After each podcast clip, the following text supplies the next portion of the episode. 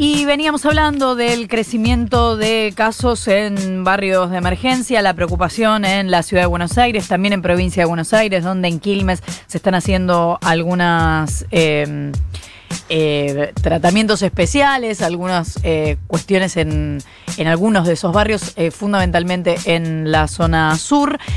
Y ayer el ministro de Salud, Ginés González García, decía lo siguiente. Y en los lugares donde tenemos más miedo, que es obviamente en el AMBA, hay un pequeño, un pequeño crecimiento y lo miramos todos los días a cada hora esto, ¿no? Como debe ser. Pero, pero no, estamos en una situación totalmente controlada, pero no cantamos victoria, no cantamos No, victoria no, porque Una situación controlada, pero no cantamos victoria. Estamos en comunicación con Martín Sabiñoso, secretario de Equidad en Salud del Ministerio Nacional. Martín, buenos días. Muchas gracias por atendernos. Florencia Halfon te saluda. ¿Cómo te va? Buenos días, Florencia. Un gusto hablar con ustedes. Eh, bueno, esta descripción que hacía el ministro sobre un pequeño crecimiento en el área metropolitana hace suponer, por lo menos a mí, que en el área metropolitana es difícil hacer eh, flexibilizaciones mayores de la cuarentena. ¿O estoy equivocada? Claro. Eh, en todo el país, cuando nosotros identificamos que, que, empieza a haber un ritmo de crecimiento de los contagios, ahí es donde nosotros tenemos que extremar eh, los cuidados, tenemos que ser muy prudentes en, en pensar en alguna adaptación para la cuarentena. En este caso estamos trabajando con la ciudad de Buenos Aires y con la provincia, tratando de ser muy proactivos en la identificación de los casos sospechosos.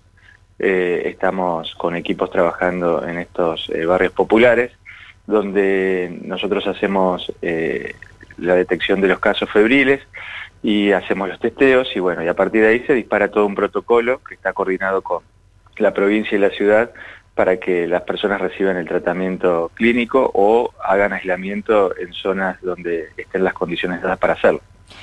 Ayer salió una comunicación de médicos autoconvocados que estaban contemplando pedir un DNU presidencial para que no hubiera rebajas salariales como está ocurriendo en algunas clínicas privadas. ¿Cuál es la posición del gobierno sobre esto? ¿Va a intervenir de alguna manera? Nosotros, eh, por supuesto que lo más importante hoy y siempre que tienen sistema de salud son los recursos humanos, eh, los médicos, los enfermeros, los agentes sanitarios, todo el personal de salud es lo más importante que tiene el sistema. Vamos incorporando tecnología, invertimos recursos, pero siguen siendo lo, fundamental. Y en ese sentido nosotros lo que queremos, eh, venimos trabajando es mejorar las condiciones de trabajo. Eso incluye poder comprar equipamiento que necesitan para seguir los protocolos de, de atención de los pacientes con coronavirus. Eh, estamos invirtiendo mucho, apoyando a las provincias en la compra de equipos de protección de personal y también eh, estamos apoyando a las provincias para que las provincias puedan reforzar los ingresos de los recursos de los trabajadores de la salud, de todos, eh, en este periodo de pandemia. Eh, hay un bono de 5 mil pesos que se va a estar abonando a todo el personal que está abocado a los hospitales de internación, clínicas de internación, geriátricos, laboratorios, servicios de emergencia. Y después tenemos otro sistema de transferencias a provincias, donde vamos a transferir más de 18 mil millones de pesos este año, donde todos esos recursos las provincias lo pueden utilizar en reforzar los ingresos de los trabajadores del primer nivel de atención, de la atención primaria. Eh, bueno, y en eso estamos trabajando y por eso creemos que es una prioridad. Pero no hay un plan para intervenir en eh, aquellos que están ahora haciendo recortes o en impedir que se hagan esos recortes.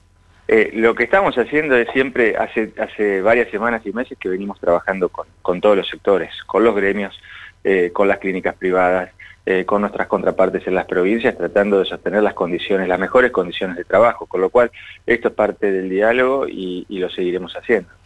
Preguntábamos recién eh, en la ciudad de Buenos Aires si se podía prever este crecimiento en los barrios populares, si estaba dentro de lo esperado este crecimiento exponencial de casos en tan pocos días, porque uno supone que, aunque ahora se están tomando algunas medidas específicas, que es muy difícil prevenir ahora que esto se siga reproduciendo de este modo. Eh, ¿Cuál es la posición de la nación sobre esto? Eh, nosotros venimos trabajando con la provincia, con la ciudad y con todas las provincias eh, en, abordajes especiales en, los barrios populares. Es decir, si bien ahora hay un crecimiento de los contagios, de los casos de contagio, nosotros no podemos decir que la situación esté fuera de control. Creemos que justamente el trabajo que se ha venido haciendo ha evitado que el número de contagios eh, sea mayor. Eh, como ustedes bien saben, eh, las condiciones en las cuales todas estas familias están viviendo, es decir, desfavorece el aislamiento, el cumplimiento de la cuarentena y bueno, y se generan condiciones donde los contagios comunitarios pueden suceder con otra velocidad. Por eso creemos que hay que seguir trabajando de esta manera, muy proactivamente, muy coordinadamente, y de esa manera podemos evitar nuevos contagios, obviamente, y darle la mejor atención de salud a estas personas.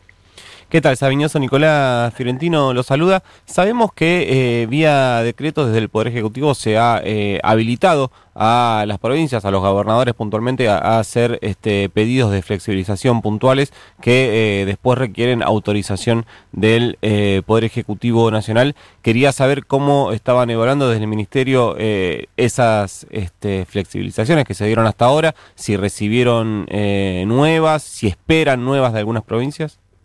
Eh, como lo dijo nuestro ministro, eh, no podemos permanecer en, este, en esta forma de cuarentena que venimos experimentando los últimos 47, 48 días. Eh, las provincias ya tienen un marco que fue habilitado hace días atrás, eh, dentro de ese marco ellos pueden tomar decisiones, nosotros monitoreamos que se respeten los criterios epidemiológicos, los, los criterios de, concentración de población, el ritmo de crecimiento de los contagios, para, para, ver si eh, no están asumiendo un riesgo mayor y se puede ir liberando el funcionamiento de algunos sectores productivos. perdón, eh, perdón, para que quede claro, eso no requiere autorización del Ejecutivo, sino que hay un monitoreo del Ejecutivo, o sea, se debe informar, ¿verdad? Te agradezco el comentario, Nicolás, porque es una decisión que compete a las provincias. Lo que nosotros hemos hecho es acordado los criterios para tomar estas decisiones, que son decisiones que toman las provincias. Nosotros lo monitoreamos y siempre acompañamos eh, en, la evaluación si están o no las condiciones, pero la decisión siempre es local, porque además son ellos los que conocen mejor la realidad. Y por la información con la que cuento está evaluando el gobierno de la Ciudad de Buenos Aires, por lo menos hasta ahora no se confirmó, pero sí que se está eh, evaluando hacer eh, algunas flexibilizaciones. Se habla de la obra privada, se habla de eh, lo que es comida para llevar, digamos que los clientes retiren la comida por los lugares, incluso la apertura de algunas algunos centros de deporte, como puede ser el fútbol 5 privado o canchas de tenis. ¿Cuál es la, posición del ministerio con respecto a esto? en el área sensible, claro, como es la Ciudad de Buenos Aires. Sí, eh, por supuesto donde eh, hay mayor concentración de personas, como la Ciudad de Buenos Aires, hay que extremar los cuidados, hay que ser muy prudentes a la hora de dar un paso en la adecuación de la cuarentena. Eh, siempre tiene que hacerse con extremando los controles y las recomendaciones para que los protocolos se, se cumplan, los protocolos de, de, cuidado personal y los, y los, y, los eh, cuidados responsables hacia los demás. Eh, en ese sentido, si la ciudad cree que están dadas las condiciones, será una decisión eh, local. Nosotros no tenemos una postura particular, lo que sí creemos es que las provincias tienen elementos, mayores elementos, para poder justamente evaluar estas situaciones. Y lo más importante es que nosotros durante todo este tiempo hemos podido cumplir con el segundo objetivo que nos habíamos propuesto, que era fortalecer el sistema de salud. Hoy tenemos más camas, tenemos más respiradores, hemos incorporado más de 7.000 personas en todo el sistema de salud en el país, eh, todas las provincias están mejorando la capacidad diagnóstica para hacerlo más rápido y actuar más rápido, con lo cual eh, creemos que hemos avanzado en la, en la dirección correcta. Esto no quiere decir que, que, que hayamos ganado algo, todo lo contrario, hemos sufrido menos que otros países y tenemos que seguir trabajando de la misma manera muy planificadamente, muy prudentemente, eh, que las adaptaciones que se hace de la cuarentena eh, sean muy graduales y muy coordinadamente con nuestras contrapartes en las provincias. Ahora, con un sistema de salud mm, eh, que empieza a estar un poco más preparado que en un comienzo y siempre tratando de que no se, digamos, de que tal pico que en algún momento llegará no sea tan escandaloso. Em, si todavía no hay vacuna, si todavía no hay una solución, digamos, mágica, por llamarlo de alguna manera, ¿cómo hacemos para de acá a que suceda ese momento eh, ir adaptándonos a una vida normal? Quiero decir, hasta que haya vacuna, eh, ¿vamos a seguir viviendo más o menos así? Eh, es difícil saber cómo vamos a seguir viviendo. Hoy sabemos que hay consenso en que no están las condiciones dadas para eh, que vuelvan las clases, para que eh, ciertas actividades sociales como el cine, los espectáculos públicos o la libre circulación sea, se recupere, es decir, que lo podamos volver a hacer. lo que tenemos que ir haciendo es ir meditando cada eh, adaptación, eh, cada autorización de circulación, eh, cada autorización de reinicio de alguna actividad productiva y económica, considerando que están las condiciones dadas para que las personas que están autorizadas para ello sean responsables, cumplan los protocolos de, vinculación, de actuación, con un carácter solidario, porque no solamente cuando uno cumple la pauta social, la pauta de vinculación social, las nuevas pautas, no solo se está protegiendo a uno, sino principalmente se está protegiendo a los demás.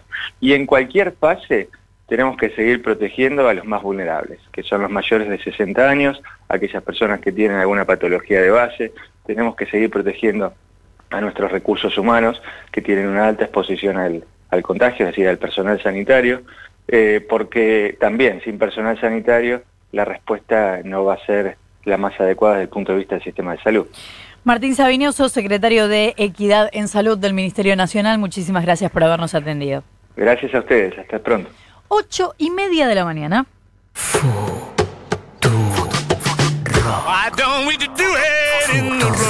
Si conviene, sucede. Te averiguo.